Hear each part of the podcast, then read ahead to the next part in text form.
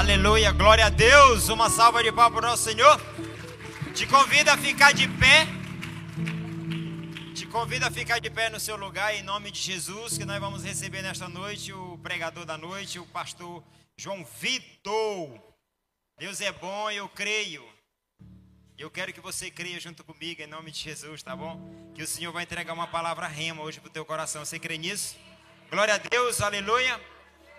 Ei, o que tu tens colocado diante de Deus, o que você tem clamado ao Senhor, você pode ter certeza que através deste homem de Deus aqui vai vir uma palavra de confirmação. Creia nisso em nome de Jesus, amado, é fé. A fé é isso, é você estimular e você marchar e avançar, mesmo se você não está vendo nada na sua frente, mas algo vai acontecer. Continue marchando em nome de Jesus. Porque Deus não vai trazer a um momento desse, domingo, você poderia muito bem estar na sua casa, e é onde nós estamos num local que não está nem tão muito frio por conta do calor, né? Mas enfim, Deus não vai trazer por trazer, Ele vai trazer porque Ele tem um propósito. Qual é o propósito de você ter vindo até aqui? Ouvir algo de Deus, entregar uma celebração ao Senhor, mas automaticamente também receber algo de Deus. Você crê dessa forma? Então ore, feche seus olhos, estenda as mãos aqui para a direção do nosso amado irmão.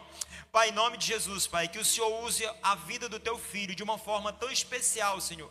Que nós possamos receber, Senhor, em nome de Jesus, o que tu queira nos entregar nesta noite, Pai, e não o que a gente queira receber, porque a tua palavra nos diz, Pai, que os teus caminhos são totalmente diferentes dos nossos. Então, Senhor, nós queremos viver conforme os teus planos que o Senhor tem para nossas vidas.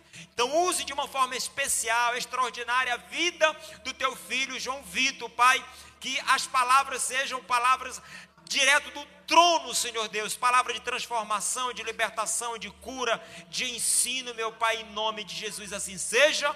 Glória a Deus, aleluia. Boa noite a todos. Você pode se assentar nesse momento? E você também, por gentileza, você fala para a pessoa do seu lado: hoje é um lindo dia. Não deixe ele escapar. É, é sempre um grande lembrete. Hoje é um belo dia. Hoje é um lindo dia. Ainda que o dia já está se findando, é um lindo dia. Nós não podemos deixar esse dia escapar, deixar esse dia passar. Nós temos que aproveitar ao máximo. E você está no melhor lugar que você poderia estar. Você está na igreja, você quer adorar a Deus, você quer aprender mais da palavra de Deus, você quer ter comunhão com seus irmãos e irmãs em Cristo. Então nós estamos num ótimo lugar, um ótimo lugar para aproveitar esse finalzinho de domingo. E quem sabe, né? Depois a pessoa que está do seu lado vai te convidar para jantar, vai te convidar para lanchar, para tomar um açaí, quem sabe, fazer alguma coisa nesse final de domingo, último domingo do mês de agosto. E você sabe, no mês de agosto nós estamos numa série chamada Janelas de Deus para uma nova visão. Você pode repetir no 3 comigo o título, Janelas de Deus para uma nova visão? 1, 2, 3. Janelas de Deus para uma nova visão. Você sabe, quando a gente colocou essa série, bem no comecinho, a gente falou um pouco de Noé. Né, aquele versículo no livro de Gênesis que fala que Noé abriu a arca para que, que o corvo saísse. Aquela abertura da janela da arca era uma abertura da janela da humanidade. Né? Toda a humanidade foi dissipada pelo dilúvio. Né? E Noé estava abrindo a arca para um novo começo, abrindo a janela da arca para um novo começo, para uma nova visão. E quem sabe, é isso que eu e você precisamos né? nesse finalzinho do mês de agosto, nesse quase começando o final do ano. Quem sabe é isso que eu e você precisamos de uma nova visão, uma nova visão para a nossa família, uma nova visão para a nossa vida, para a nossa carreira profissional, uma nova visão na nossa vida com Deus, na nossa vida ministerial. E para começar hoje a ministração, eu tenho uma foto de talvez um desenho animado que você já assistiu. Bora ver se vai pegar? Funcionou. Quem aqui já ouviu falar desse desenho? Coragem, o cão covarde. Quem já ouviu falar? Talvez você assistiu. Se você tinha a minha idade, eu tenho eu tenho 20, eu tenho 24 anos. Né? Amanhã eu vou fazer 25 anos, bem no dia 28 de agosto. Então, eu tenho 24 anos. Na minha época, esse era o desenho que passava. Coragem, o cão covarde. Talvez você tenha um filho, uma filha, um sobrinho, né, neto, e que assistia esse desenho. Coragem, o cão covarde. Ele é muito engraçado, desde o título. Por que coragem, o cão covarde? Porque o coragem é o nome dele. O nome do cachorrinho é coragem. Só que ele é super medroso. Ele é extremamente atemorizado, ele tinha medo de tudo. Se o dono dele faz uma brincadeirinha, ele morre de medo. Aqui tem uma foto do Coragem e sua família. Coragem, o cão covarde. Olha a foto dele, ele está muito amedrontado, está com as mãos cruzadas, está com muito medo do que vai acontecer. Tinha medo de tudo. tinha medo de absolutamente qualquer coisa que pudesse né, mudar as circunstâncias naturais do que estavam acontecendo. Mas você está vendo na tela um desenho de 96, Coragem com Covarde. Agora eu quero te apresentar um outro cachorro, que é essa daqui, a Gucci, que é a minha cachorrinha. A Gucci, 2020, porque ela nasceu em 2020, né? Ela tem três aninhos de idade. A Gucci, como você vê, é muito bonitinha, muito esbelta. Na verdade, ela é bem gordinha, né? Está com 18 quilos. A Gucci também é muito medrosa, extremamente medrosa. Por exemplo, um grande exemplo. A minha esposa, Raquel, que está sentada bem ali, ela tem muito medo de baratas. Quem aqui tem medo de barata? Levanta a mão. Não precisa ter medo. Não precisa ter medo de levantar a mão. Não vai aparecer nenhuma barata. Quem tem medo de barata? Levanta a mão. Né? Na minha família, a minha esposa tem muito medo de barata. A minha mãe tem muito medo de barata. A minha sogra tem muito medo de barata. Mas eu não sabia que quem tinha mais medo de barata na minha família é a minha cachorrinha. Se ela vê uma barata em casa, ela foge para o banheiro e se esconde atrás do vaso. Ela foge da barata, ela morre de medo. Ela é muito medrosa. Aqui é uma foto que ela tirou uma selfie dela. Aqui. Deixa eu voltar aqui. Ela tirou uma selfie semana passada.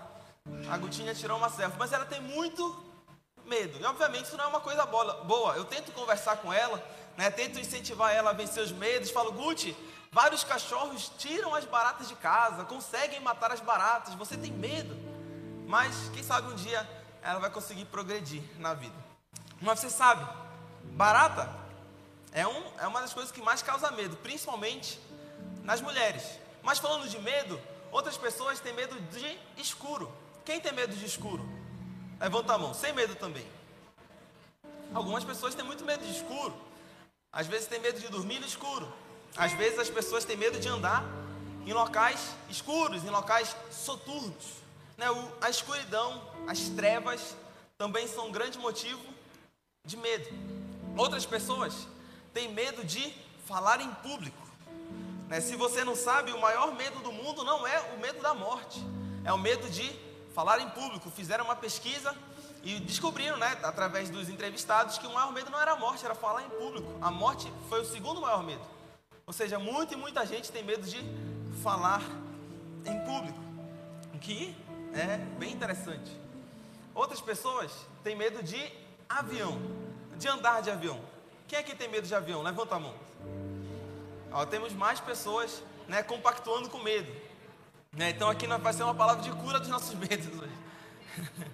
Mas se algumas pessoas têm medo de avião, e o pastor Edinho, que está bem ali, ó, você pode fixar os olhos nele, que estava bem aqui me apresentando.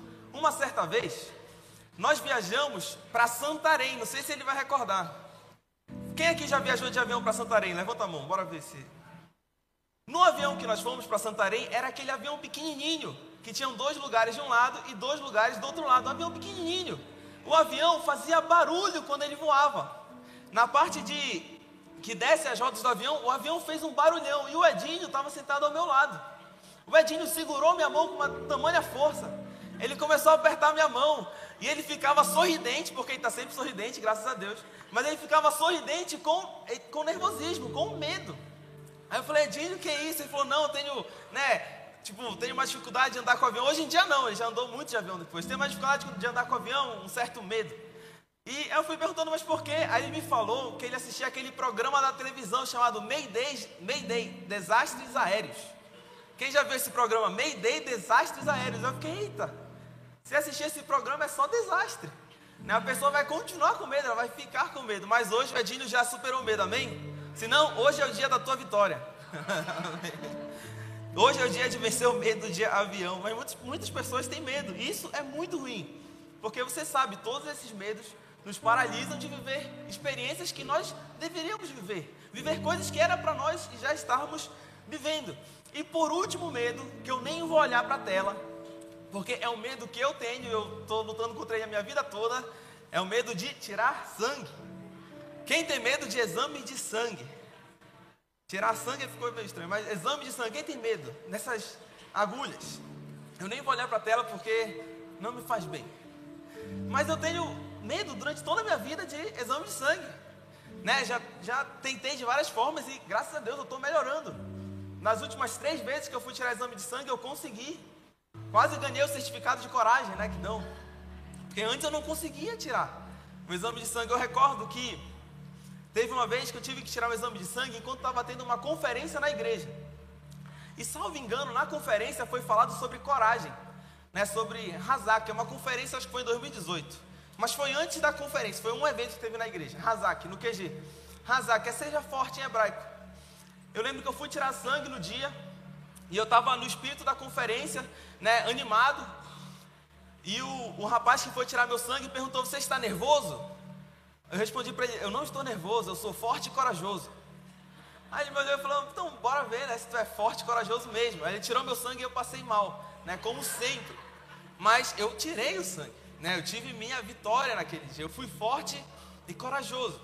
Eu, até hoje isso acontece para eu ir tirar, é, tirar sangue, né, fazer exame de sangue, é um processo espiritual.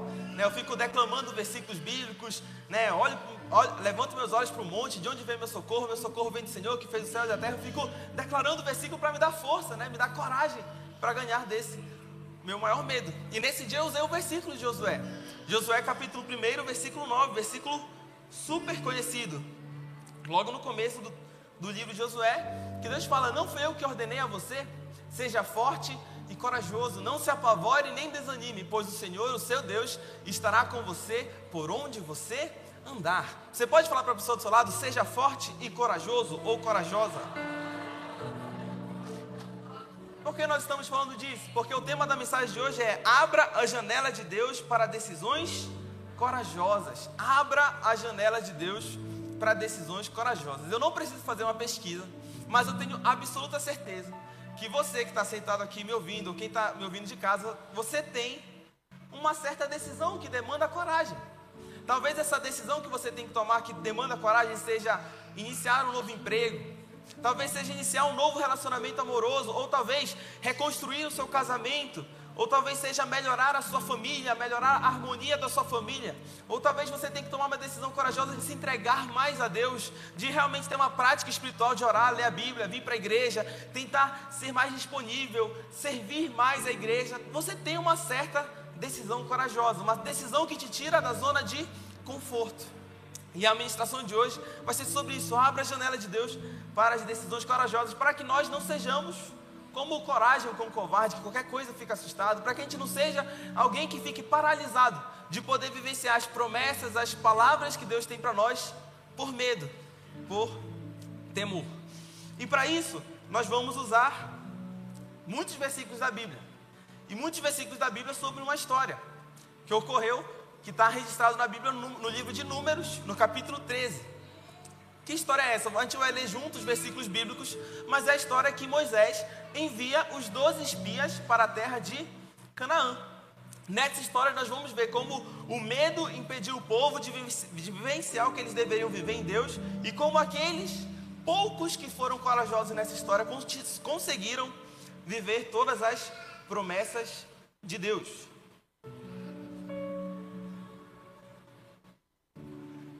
E o texto continua, começa assim, Números 13, versículo 1. Diz o seguinte: Disse o Senhor a Moisés: Envia homens que espiem a terra de Canaã, que eu hei de dar aos filhos de Israel, de cada tribo, ou seja, seriam 12 homens, né? Porque te, temos 12 tribos de Israel, então seriam 12 espias, 12 homens. De cada tribo de seus pais enviareis um homem, sendo cada qual o príncipe entre eles. Esses são os dois primeiros versículos do livro de Números, capítulo 13. Pulando para o versículo 17, nós continuamos assim: Enviou-vos, pois, Moisés, os doze espias, a espiar a terra de Canaã, e disse-lhes: Subi ao Negueb e penetrai nas montanhas. Veja a terra que tal é, e o povo que nela habita, se é forte ou fraco, se poucos ou muitos. E qual é a terra em que habita, se boa ou má? E, e que tais são as cidades em que habita, se em arraiais ou se em fortalezas? Também qual é a terra, se fértil ou estéril? Se nela matas ou não? Tem de ânimo e trazei o fruto da terra. Eram aqueles dias, os dias das primícias das uvas.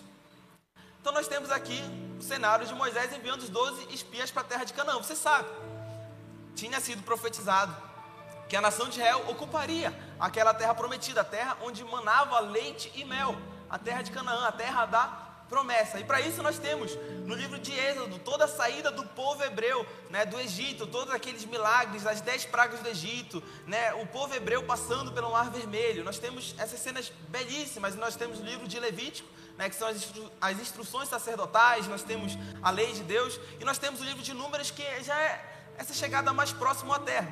E aqui nesse contexto, nós temos Moisés enviando os 12 espias para darem uma olhada, para verificarem se seria fácil ou difícil, se a terra era realmente boa ou se ela era difícil, se seria fácil conquistar a terra ou se seria muito complicado. E Moisés enviou os 12 espias. Ele fala: tem de ânimo e trazei do fruto da terra. E você vai ler depois que eles realmente trouxeram um cacho de fruta muito grande, um cacho de uva, né, muito grande. E continuando o texto, nós seguimos para o versículo 25 ao 33 de Números 13, que diz assim. Ao cabo, ou seja, ao fim de 40 dias, voltaram de espiar a terra, caminharam e vieram a Moisés e Arão, e a toda a congregação dos filhos de El no deserto de Parã, a Cádiz. Deram-lhes conta a eles e a toda a congregação, e mostraram-lhe o fruto da terra, que seria né, o cacho de uvas, né, o grande cacho de uvas que pegaram. É, continua. Relataram a Moisés e disseram: Fomos à terra a que nos enviaste, e verdadeiramente mana leite e mel. Este é o fruto dela. O povo, porém, que habita nessa terra é poderoso, e as cidades muito grandes e fortificadas. Também vimos ali os filhos de Anak. Os amalequitas habitam na terra do Negueb, os heteus, os jebuseus e os amorreus habitam na montanha. Os cananeus habitam ao pé do mar e pela ribeira do Jordão.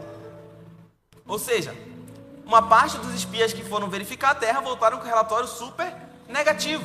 Um relatório de que seria quase que impossível conquistar aquela terra, porque eles eram fortes, por causa, por causa que as cidades eram grandes, por causa que eles eram filhos de Anak. Anak é como se fosse um gigante, ou seja, eram pessoas muito grandes, eram pessoas muito fortes. Eles vieram com um relatório muito negativo, a conquista da terra prometida. Mas o texto continua. Então Caleb, que era um dos doze espias que foi enviado por Moisés, então Caleb fez calar o povo perante Moisés e disse: Eia, subamos e possuamos a terra, porque certamente prevaleceremos contra ela. Porém, vai continuar aqui o versículo. Opa.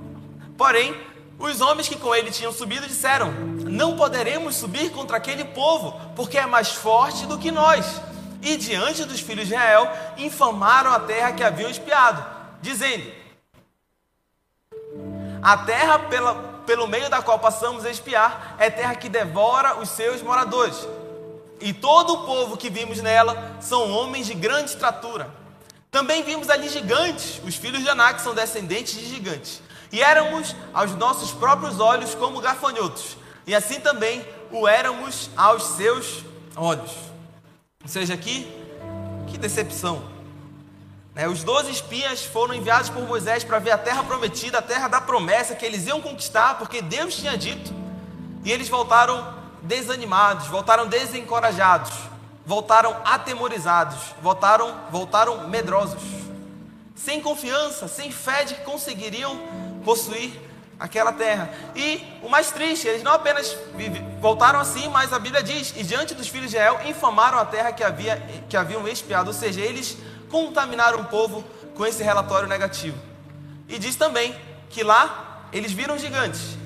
E diante desses gigantes, eles se aparentavam como simples gafanhotos. Quem aqui já viu um gafanhoto de perto? Levanta a mão. Creio que todo mundo. Todo mundo já viu um gafanhoto, às vezes entra em casa, um gafanhoto. Né? Trouxe uma foto. Mas, para muitos estudiosos, esse versículo vai ser quase que chamado de o versículo da síndrome de gafanhoto. Como assim? É quando Deus deu uma palavra profética, Deus deu uma promessa para o povo hebreu. Eles deveriam entrar naquela terra, mas eles ficaram tão atemorizados, tão acovardados, que se sentiam como simples gafanhotos. Isso tem um paralelo real comigo e com você. Por vezes nós temos desafios, né, projetos, nós temos uma promessa de Deus, uma palavra de Deus, nós temos algo que nós devemos conquistar, algo que nós devemos enfrentar. Como nós estamos trabalhando hoje, nós temos que tomar uma decisão corajosa para essa janela de Deus, para uma nova visão, para um novo tempo. E nós, diante dessas dificuldades, nos sentimos como simples gafanhotos. Nós olhamos para a dificuldade e nós pensamos que ela é como um gigante e eu sou um gafanhoto. Então, para mim, vai ser muito difícil conquistar isso. Talvez seja né, quem estuda para concurso público. Nossa, eu quero passar no concurso público. Mas quando eu olho a quantidade de vagas e olho a quantidade de pessoas que faz a prova, é impossível eu passar. Eu me sinto como um gafanhoto. Para outras pessoas pode ser como passar no vestibular. Um exemplo semelhante. Para outras pessoas pode ser começar um namoro, um relacionamento romântico. Né? A pessoa está lá, o rapaz, e ele gosta muito da moça aqui na igreja, ela vê, ele vê ela constantemente aqui na igreja, ele tenta, ele quer muito chegar perto dela, ser amigo dela, conversar com ela. Mas ele olha para ela e fala: Isso é muita areia para o meu caminhãozinho, né? Isso é muito difícil para mim. Eu sou um simples gafanhoto, ela nunca vai olhar para mim. Né? Eu me lembro que quando antes eu, eu namorei só uma vez na minha vida, graças a Deus, era minha meta desde pequeno, foi com a Raquel, minha esposa. Eu namorei uma única vez, eu queria dar um tiro certo, né? E não tentar algumas vezes. Eu queria namorar uma vez, noivar e casar, e deu tudo certo, graças a Deus. Mas eu me lembro que quando eu cheguei para minha mãe e falei, mãe, eu tô né, gostando da Raquel, quero começar a namorar com ela. Eu me lembro que a minha mãe falou para meu pai, poxa Sérgio, Sérgio é meu pai, né? Poxa Sérgio, tem tantas moças na igreja. O Vitor escolheu logo a mais bonita. É muito difícil. Ela não falou isso para mim, ela falou para meu pai. Né? E eu nem sabia da história, mas graças a Deus deu tudo certo. Né? Eu ganhei o meu gigante, né? enfrentei e ganhei a terra prometida. Amém. Mas eu poderia ter olhado para Raquel e pensado: nossa, ela é tão bonita. Ela nunca vai olhar para mim, ela nunca vai né, me dar atenção. Né, isso pode paralisar, pode paralisar você, você que está em casa assistindo, a talvez começar um namoro. A síndrome de gafanhoto, você se sente muito pequeno, muito fraco, muito frágil. Olha, Deus já deu a promessa para você, já deu a palavra, mas você não consegue ter coragem de caminhar de acordo com aquilo que Deus já te falou. Né? Sobre a síndrome de gafanhoto, eu também recordei uma história rápida. É, eu, eu fiz faculdade, fiz igual o pastor Guto aqui da igreja, eu fiz direito na UFPA. E eu me lembro que eu estudei para fazer o vestibular, né, que é muito concorrido, vestibular de direito e tal. Mas eu não me ligava para aquelas pontuações de concorrência, tantas pessoas para uma vaga, eu nunca liguei para isso. E também a nota de corte é tal, eu não olhava a nota de corte, eu não olhava a concorrência, eu só estudava. Depois que eu fiz a prova do Enem, isso foi em 2015, eu fiz a prova do Enem, já tinha me inscrito na UFPA, agora sim eu vou olhar né, a concorrência. Eu vou olhar a nota de corte. Eu vi a nota de corte, porque, rapaz, eu acho que eu não vai dar esse ano. Né? E eu me lembro que tinha uma moça na minha sala e ela falou, João, você se inscreveu direito, né? Eu falei, foi. Ela falou, tu escolheu qual turno? Porque tinha manhã, tarde ou noite, né? Eu falei, olha, eu me inscrevi no turno vespertino, no turno da tarde. Ela olhou para mim e falou, poxa, tu não vai passar. Tu escolheste o turno mais difícil, o turno que tinha mais gente, o turno com maior concorrência. Eu só ouvi ela falando, poxa, João, tu não vai passar. Eu nem, nem liguei, né? Não tinha mais nada para fazer, eu já estava inscrito. Né? Eu não tinha o que fazer. E graças a Deus eu passei. Mas, qual o ponto? É que se eu me apequenasse, se eu ficasse olhando para as circunstâncias, me sentindo pequeno, me sentindo incapaz, nunca teria alcançado o meu objetivo. A gente percebe a síndrome de gafanhoto é um mal muito grande, um mal que não pode acometer a minha e a sua vida. E aí, já passando para o capítulo 14 de Números, né, os dois primeiros versículos dizem assim: Levantou-se, pois, toda a congregação e gritou em voz alta, e o povo chorou aquela noite. Todos os filhos de Israel murmuraram contra Moisés e contra Arão. E toda a congregação lhes disse: Tomara tivéssemos morrido na terra do Egito, ou mesmo neste deserto. Ou seja, nós vemos como um relatório negativo, um relatório contrário à palavra de Deus, contrário à promessa de Deus, fez um mal tão grande no povo hebreu. Mas nós que estamos aqui nessa noite, nós não queremos ser como os hebreus que ficaram no deserto. Nós não queremos ser como aqueles dez espias que deram um relatório negativo. Nós queremos ser corajosos. Nós queremos tomar decisões corajosas que vão nos levar a vivenciar tudo aquilo que Deus sonhou para nós.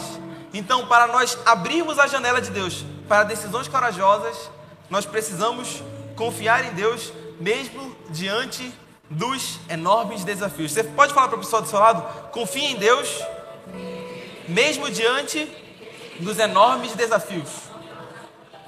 Nós lemos na Bíblia os dez espias deram um relatório negativo. Somente duas pessoas falaram que era possível vivenciar o que Deus tinha prometido: Josué e Caleb, como nós vamos ler agora, no capítulo 14 de Números, versículo 6. Diz assim: E Josué, filho de Num, e Caleb, filho de Jefoné, dentre os que espiaram a terra, ou seja, apenas dois no meio de doze, dentre os que espiaram a terra, rasgaram as suas vestes e falaram a toda a congregação dos filhos de Israel, dizendo: A terra pelo meio da qual passamos a espiar é terra muitíssimo boa.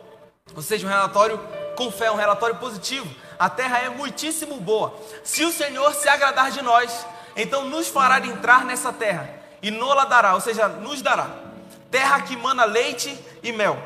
Tão somente não sejais rebeldes contra o Senhor, e não tem mais o povo dessa terra, porquanto, como pão, os poderemos devorar. Retirou-se deles o seu amparo. O Senhor é conosco, não os tem mais. Essa é a nossa postura diante dos desafios, diante das adversidades, a postura semelhante a Josué e Caleb.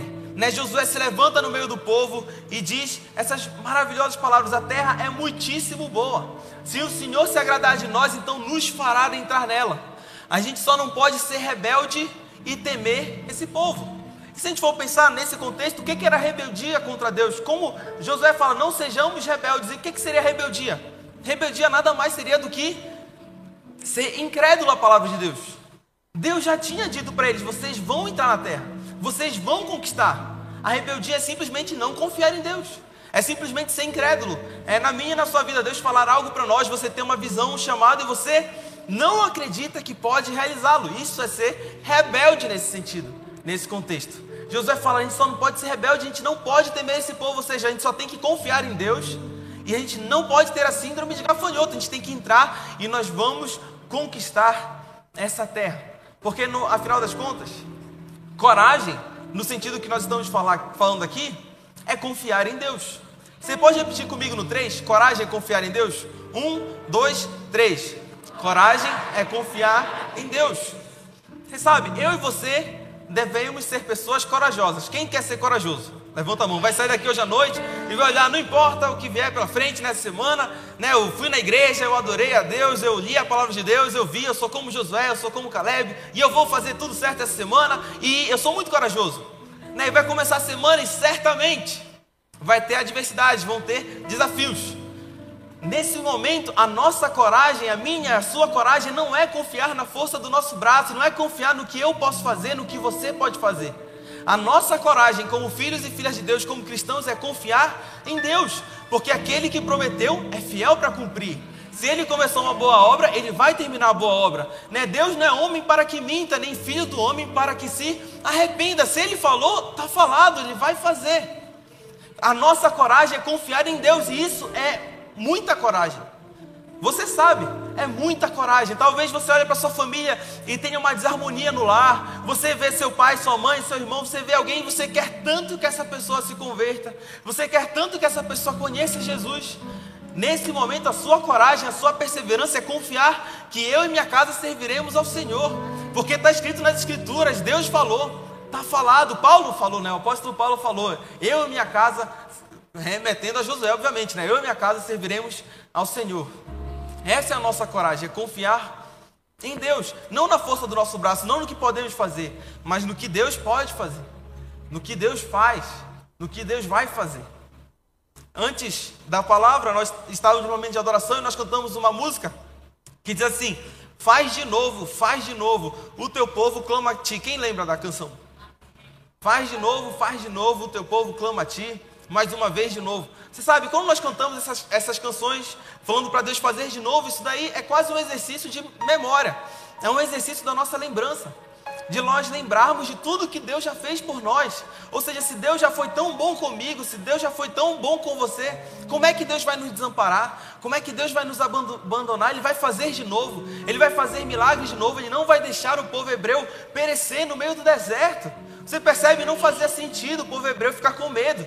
Né? Deus já tinha enviado dez pragas para o Egito, Deus já tinha aberto o mar vermelho para eles passarem, e eles tinham medo das pessoas da terra. Isso nem faz sentido. Isso é até ilógico. Deus já tinha mostrado a sua força e a sua grandeza, e eles tinham medo. E por esse medo eles ficaram peregrinando cerca de 40 anos no deserto. Porque você sabe, depois desse relatório negativo, Depois dos espias voltarem e falarem que não tinha como entrar em Canaã, Deus falou que aquela geração não entraria em Canaã.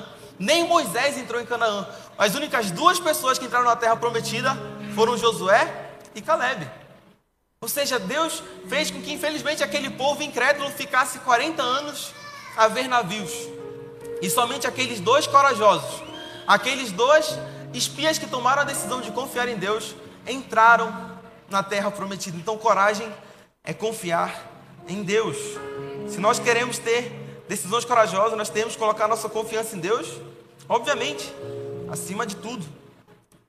O livro de a carta, né, do apóstolo Paulo aos Coríntios, seu, a segunda carta dele aos Coríntios, no seu capítulo 1, versículo 20, diz assim: Pois tantas quantas forem as promessas de Deus, todas têm em Cristo o sim. Por isso, por ele também é proclamado por nós, para a glória de Deus. Vou repetir. Pois tantas forem, quantas, todas, é, é longe para mim, eu uso óculos. Pois tantas quantas forem as promessas de Deus, todas têm em Cristo sim. Por isso, por intermédio dele, o Amém é proclamado por nós para a glória de Deus. E sabe, esse é um versículo da nova aliança, está falando, olha, as promessas que Deus já estabeleceu nas escrituras, as promessas que Deus deu para Abraão, que é considerado o nosso pai da fé, todas essas promessas já têm em Cristo o sim. E o que nós como igreja fazemos? Nós dizemos Amém. Em Cristo tem o sim, nós dizemos eu poderia ser um pouquinho mais alto. Né? Em Cristo tem o sim, nós como igreja dizemos Amém. Agora sim, já apareceu um pouco mais de coragem, né? um pouco mais de fé. Em Cristo tem o sim, nós como igreja dizemos amém. Nós dizemos amém como um ato de fé, um ato de coragem. Amém quer dizer assim seja. Obviamente, se você for estudar, você vai ver que amém tem muitas mais é, significados do que apenas assim seja. É uma palavra belíssima no hebraico, mas, de um modo simples, resumido, amém quer dizer assim seja. Ou seja, se em Cristo tem um sim, nós como igreja dizemos assim seja. Assim seja na minha vida, assim seja na sua vida, assim seja na minha casa, na minha família, no meu trabalho, assim seja com meus amigos, assim seja com meus conhecidos, assim seja na cidade de Belém, no Pará, no Brasil. E nós não podemos esmorecer.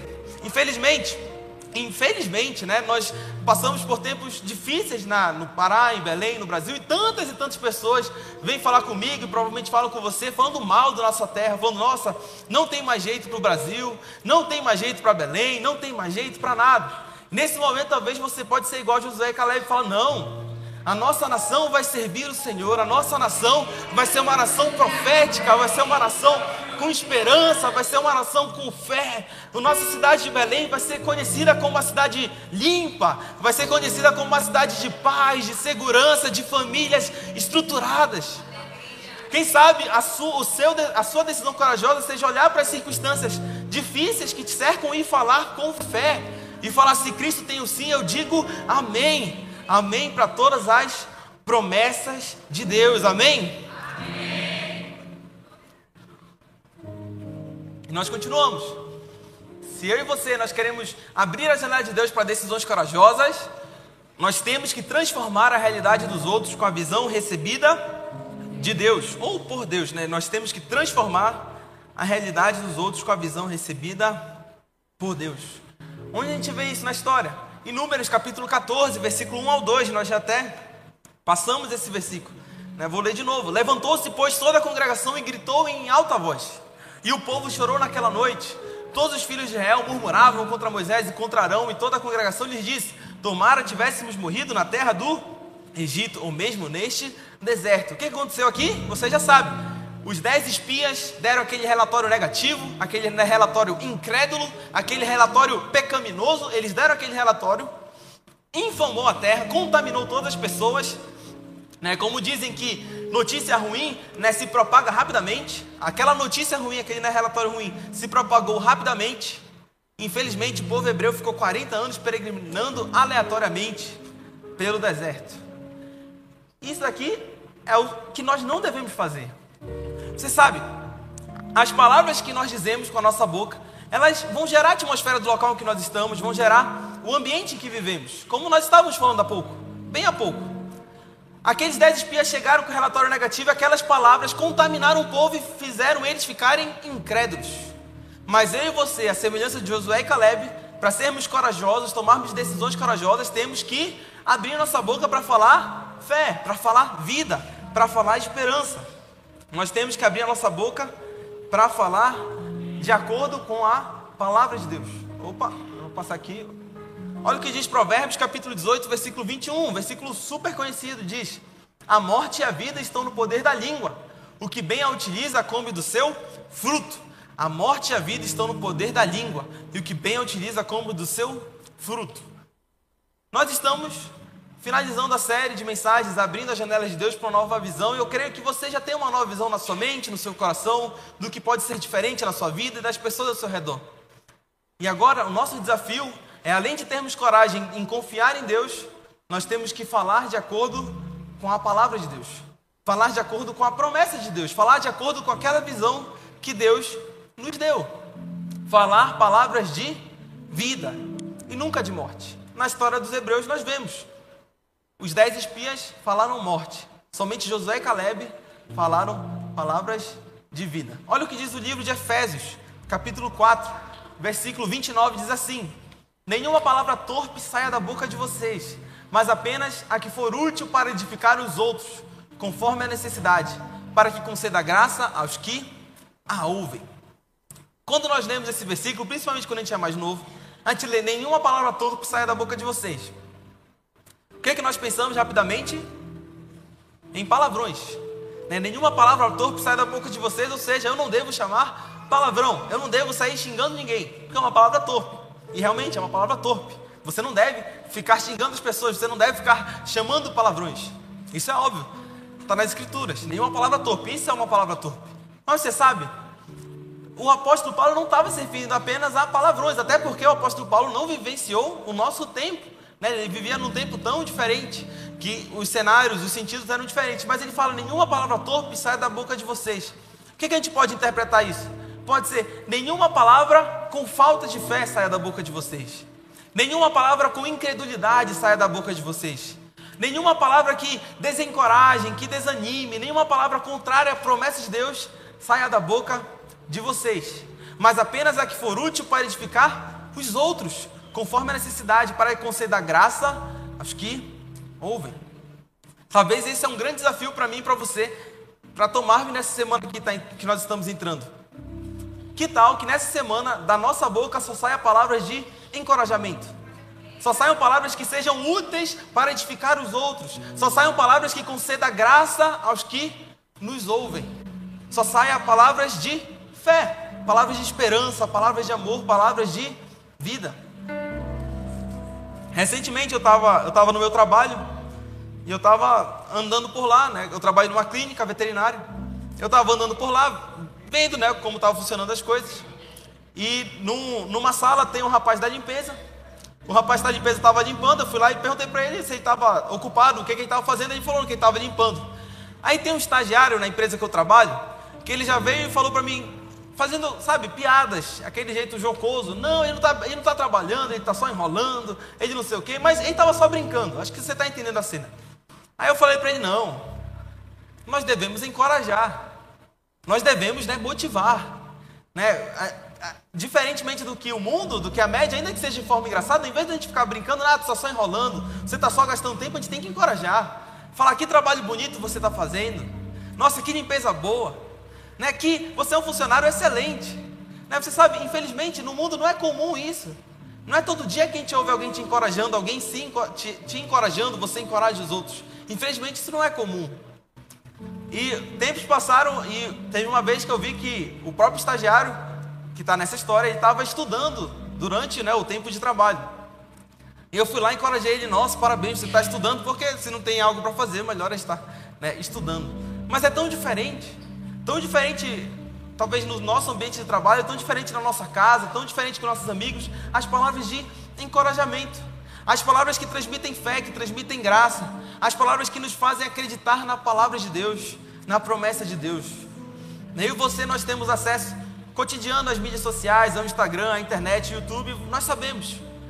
Tem várias palavras de incredulidade, várias palavras de depreciação, várias palavras falando mal de alguém, falando mal de uma situação. Mas esse é o mundo.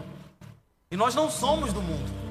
Nós como cristãos nós temos que ter essa postura altiva, essa postura elevada, essa postura de fé, essa postura que não importa o que está acontecendo, nós temos uma palavra de fé, nós temos uma palavra de esperança, nós temos uma palavra de ânimo, nós temos uma palavra, uma palavra que não é mero otimismo, mas é uma palavra porque nós confiamos em Deus, é uma palavra porque nós temos fé em Deus, porque nós cremos na promessa de Deus. Né? Não, é um, não é aquela fé na fé, aquela crença infundada, não, mas é uma crença que nós temos, que Deus nos deu, que Deus cuida de nós, que Deus cuida de nossa casa, de nossa família. É, talvez chega o final do mês, que é comum, né, e o dinheiro acaba, né? Sobra mês e acaba o dinheiro, né? Sobra mês com pouco dinheiro e tem que ficar mais apertado na família, tem que, né, tem que cuidar melhor do que vai gastar no final do mês. Talvez a nossa, a, talvez não, a nossa missão como cristãos é não esmorecer nessa situação. É não ficar desanimado, desencorajado, mas é crer que Deus provê tudo para nós. É crer que Deus provê o pão nosso de cada dia. É crer que Deus paga as nossas contas de alguma forma. Né? Que alegria quando a gente consegue pagar uma conta. Nós temos, a, a, além de ter uma alegria de pagar a conta humana, nós temos que lembrar: nossa, Deus está provendo para mim, Deus está me ajudando a pagar essa conta, Deus está me ajudando a alimentar minha família. Graças a Deus eu trabalho, esse trabalho consegue sustentar minha casa. E melhor será quando nosso trabalho consegue ajudar na igreja, ajudar as pessoas, ou seja, uma postura elevada, uma postura de crença e confiança em Deus. Então, para nós termos, para nós abrirmos a janela de Deus, para tomarmos decisões, coraja, decisões corajosas, nós temos que transformar a realidade dos outros. E como nós transformamos? Através da nossa língua, através daquilo que nós falamos. Nós temos que encorajar. Fale para a pessoa do seu lado, encoraje. Mais uma, uma melhor ainda, faça um encorajamento para a pessoa do seu lado. Fala uma palavra de elogio, uma palavra boa. Nossa, que bom que você está aqui. Você está tão bonito hoje. Você está tão bonita. Você fala para a pessoa do seu lado, muito obrigado por ter me convidado para jantar. Aí a pessoa vai falar, mas eu nem te convidei, mas isso é fé. Eu acredito que me convidarás. Muito obrigado pelo jantar que nós teremos logo mais. Isso é fé. Você está acreditando no futuro.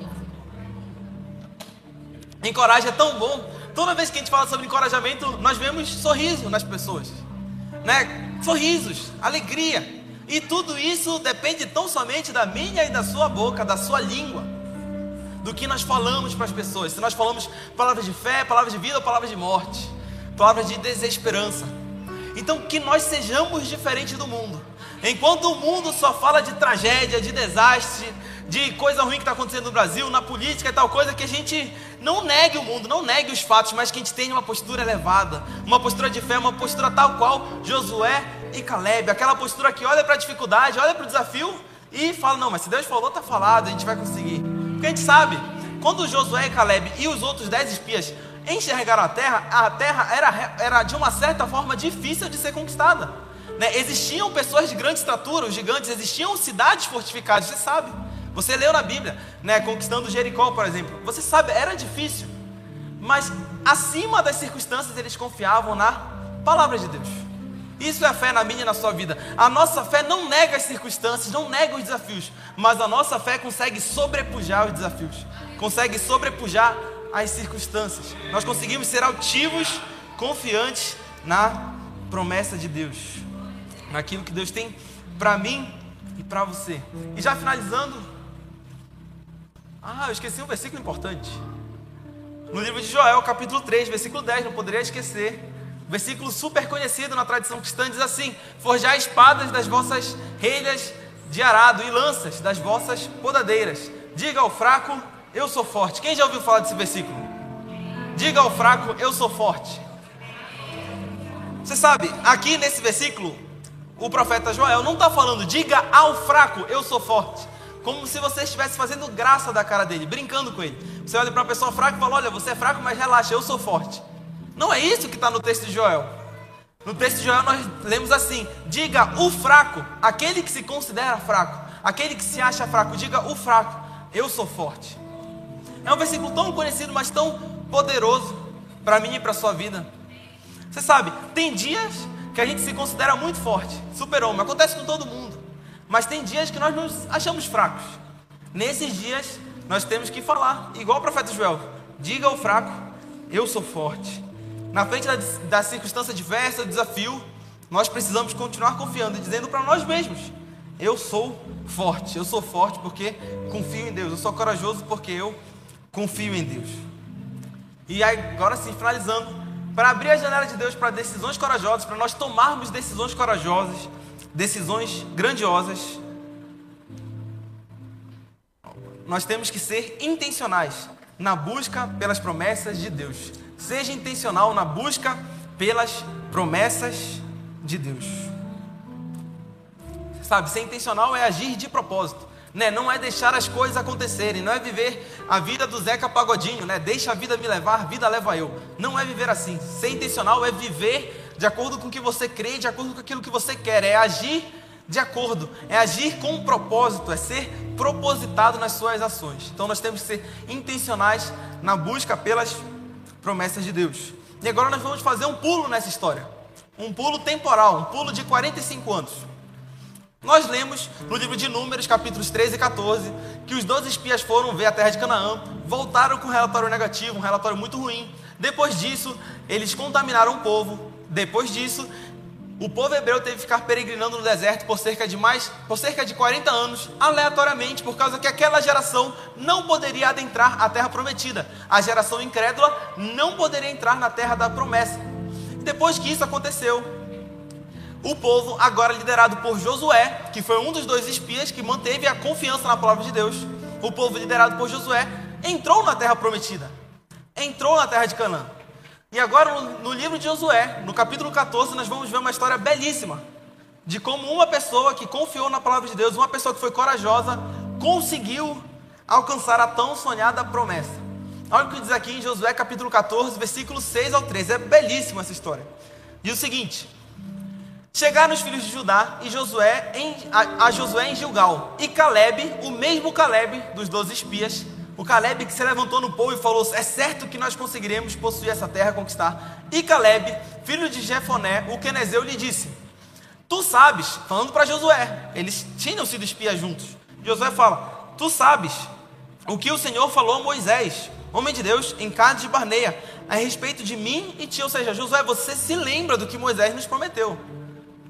Continua.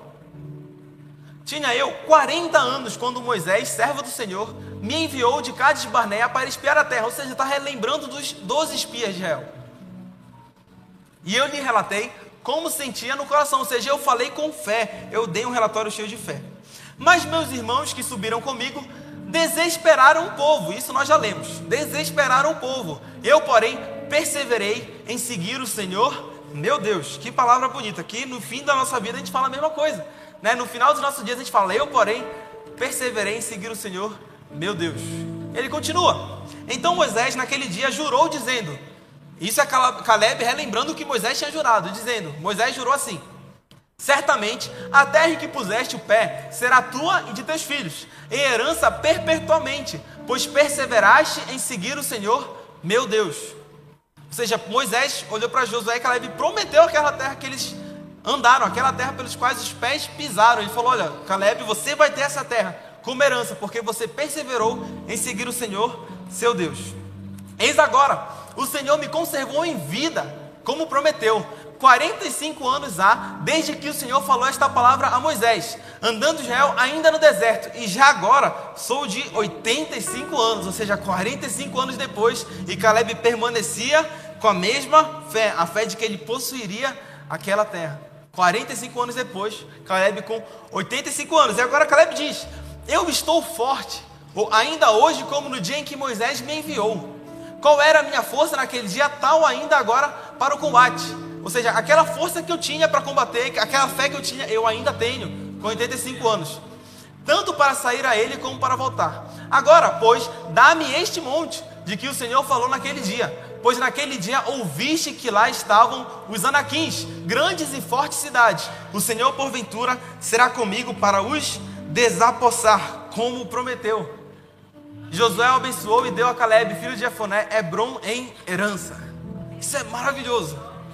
Caleb venceu 45 anos de espera para aquela promessa. Caleb teve que ver toda a geração falecer no deserto. Mas 45 anos depois, com 85 anos de idade, ele conquistou a terra prometida.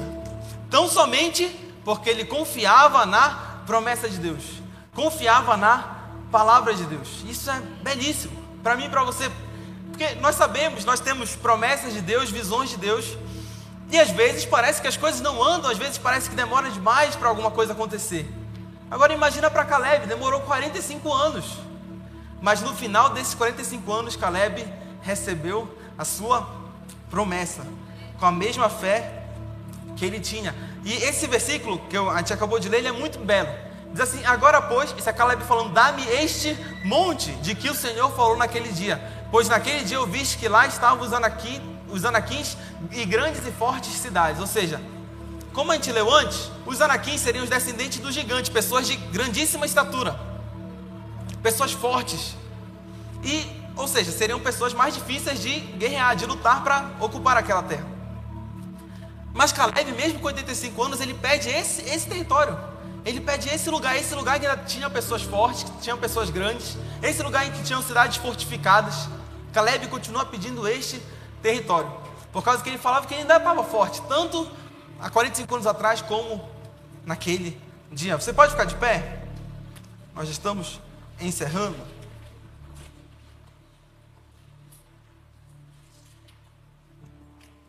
Ou seja, 45 anos depois, Caleb não afrouxou a sua fé, Caleb não se acovardou, continuou firme e forte, querendo talvez o território mais difícil.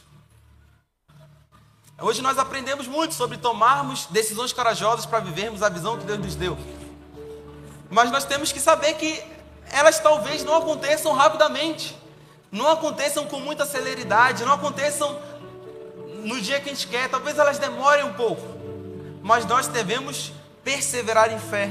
Perseverar igual Caleb que perseverou durante 45 anos. Isso é maravilhoso. Talvez eu, você, se considere uma pessoa mais velha, uma pessoa que talvez não tenha mais tanto tempo para sonhar, talvez não tenha mais tanto tempo para alcançar grandes objetivos, para ter grandes desafios. Né? As pessoas da minha geração, eu tenho 24 anos, elas se consideram velhas com 20 anos, com 22.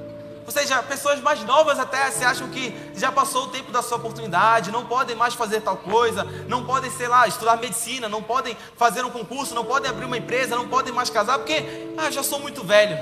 Mas quando a gente lê a história de Caleb, isso muda na nossa mente, muda no nosso coração, porque ele, com 85 anos, realizou talvez o seu grande sonho. E a gente lê no livro de Joel também, no mesmo capítulo 2, diz assim, Joel capítulo 2, versículo 28. E depois disso, derramarei do meu Espírito Santo sobre todos os povos. Os seus filhos e as suas filhas profetizarão, os velhos terão sonhos e os jovens terão visões. Isso é na nova aliança. Isso é belíssimo, porque está dizendo que os velhos, como está nas Escrituras, os velhos, aqueles com uma idade mais avantajada, eles continuarão sonhando, continuarão tendo planos para o futuro, continuarão crendo nas promessas de Deus para a sua vida, para a sua família. E os jovens, se vocês consideram jovem essa palavra para você, os jovens terão visões, terão visões de futuro, terão visões de como podem proceder na vida, terão visões do que Deus pode fazer em você, com você e através de você. E no Salmo capítulo 1, versículo 3 diz que o justo, o bem-aventurado, é como árvore plantada junto à corrente de águas, que no devido tempo dá o seu fruto, e cuja folhagem não murja, e tudo quanto ele faz será bem sucedido. Ou seja, o justo o bem-aventurado, de acordo com as Escrituras, dá o seu fruto no devido tempo. No devido tempo dá o seu fruto. Ou seja, nós não precisamos nos desesperar. Nós não precisamos nos preocupar. Nós não devemos ser passivos, ser preguiçosos. Mas não precisamos ficar desesperados. Porque, graças a Deus, nós somos justos em Cristo Jesus. E no devido tempo nós frutificaremos. Não importa se nós temos mais idade, menos idade, no devido tempo na hora certa nós frutificaremos. Nós precisamos ter coragem em continuar. Continuar, em, continuar a fazer o quê?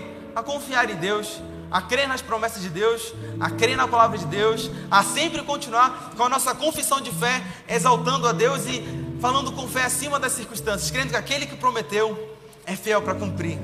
Amém? Você pode fechar seus olhos? Pai, muito obrigado por esse dia de hoje. Muito obrigado por essa manhã, por essa tarde, por essa noite. Pai, nós aprendemos tanto de acordo com a história dos Hebreus, com a história de Josué e Caleb. E nós pedimos, Pai, que o Senhor nos faça tal qual Josué e Caleb. Que nós não nos apequenemos, como nos sentindo como gafanhotos diante das adversidades, das dificuldades, mas que nós mantenhamos firme a nossa perseverança, firme a nossa postura de fé, firme a nossa confissão de fé, crendo no Senhor, crendo na Sua visão, crendo no que o Senhor falou para nós. Pai, que assim como Josué e Caleb, a gente não se desespere, mas que a gente saiba que no devido tempo, né, nós frutificaremos, no devido tempo nós alcançaremos né, os sonhos que o Senhor fez para nós, mesmo antes de nós nascermos.